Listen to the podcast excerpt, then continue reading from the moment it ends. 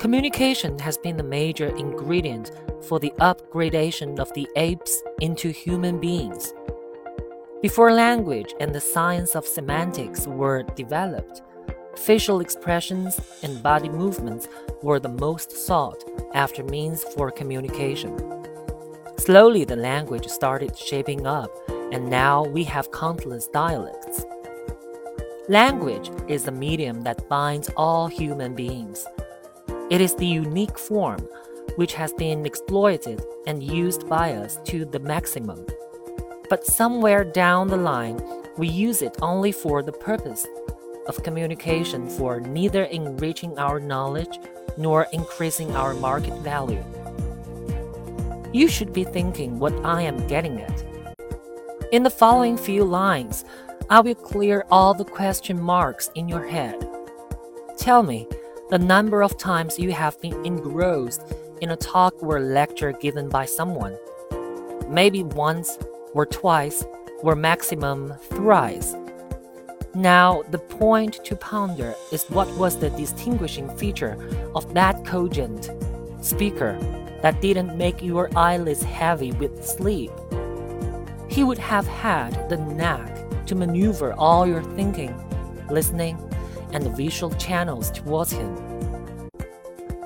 Closer observation would reveal that change of tone at the appropriate time, fluency in language, and proper translation of thoughts into words make his speech all the more appealing.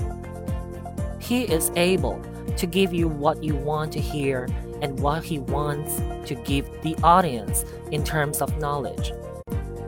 And when this success ratio is unity, you never skip a word from the speaker. Communication skills are an important forte and they add a very important dimension to your personality. When you communicate clearly and openly, you always make your wants, needs, and doubts obvious. This clarity is essential to market yourself and synchronizes yourself with other two-legged intellectuals like you. You may not be that well qualified, but with good communications, you can crack your interview and you can sell yourself convincingly. You then don't try to fill in a vacancy in the company, but make a place for yourself.